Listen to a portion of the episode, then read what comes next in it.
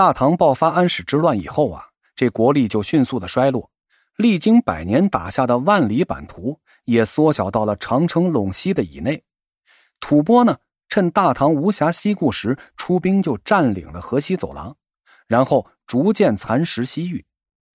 大唐国运昌隆之时，很多人到西方开拓，如今朝廷没有力量照顾他们，这些汉人便沦为了悲惨的亡国奴。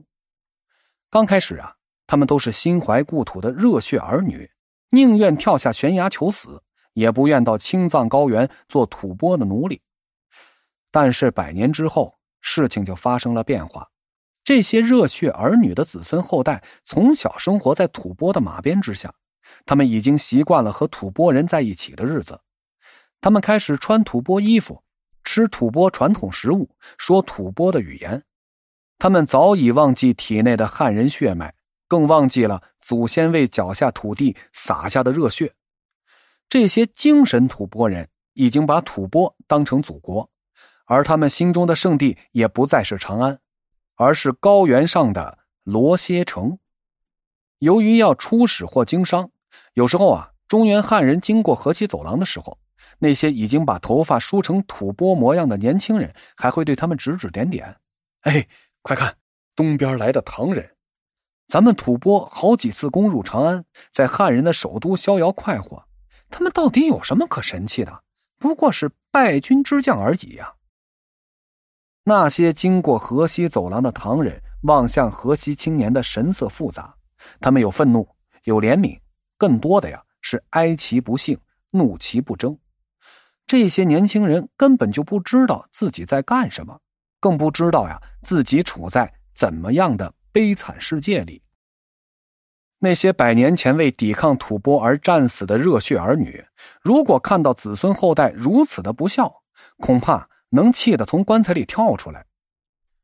晚唐诗人司空图关心时事，他听闻河西走廊的事儿啊，便忍不住心中的悲愤之情，写下一首《河黄有感》：一字萧关起战尘，河黄隔断异乡春。汉儿静坐胡儿语，却向城头骂汉人。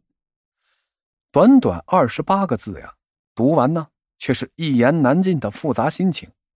河西汉人活在幻想中的世界，以为自己做的事儿啊无比的正确。其实啊，他们都是玻璃罐里的苍蝇，自以为天下第一。局外人呢，却根本就没把他们当回事儿。可悲，可叹呐！那些辱骂汉人的河西青年，最可悲的地方呀，在于认不清自己的定位。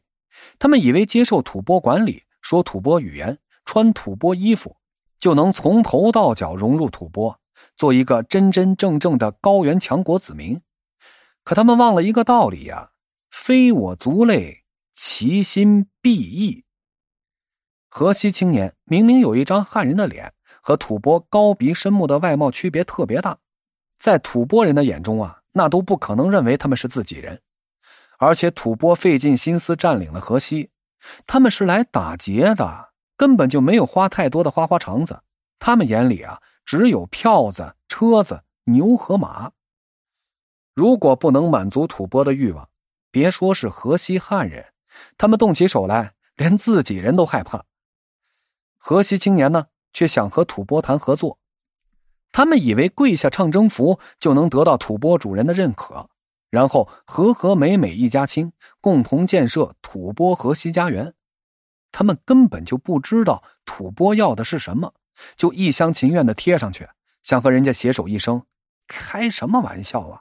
这就是典型的认不清楚定位。河西青年们要想清楚，这是在打劫呢。各位能不能严肃点此时，他们最正确的选择，那就是联系大唐，回归大唐母亲的怀抱，借助国家的力量来保护自己的安全。在大国博弈的交汇地带，个人力量是最弱小的，只有站在能赢的一方，才能看到未来的希望。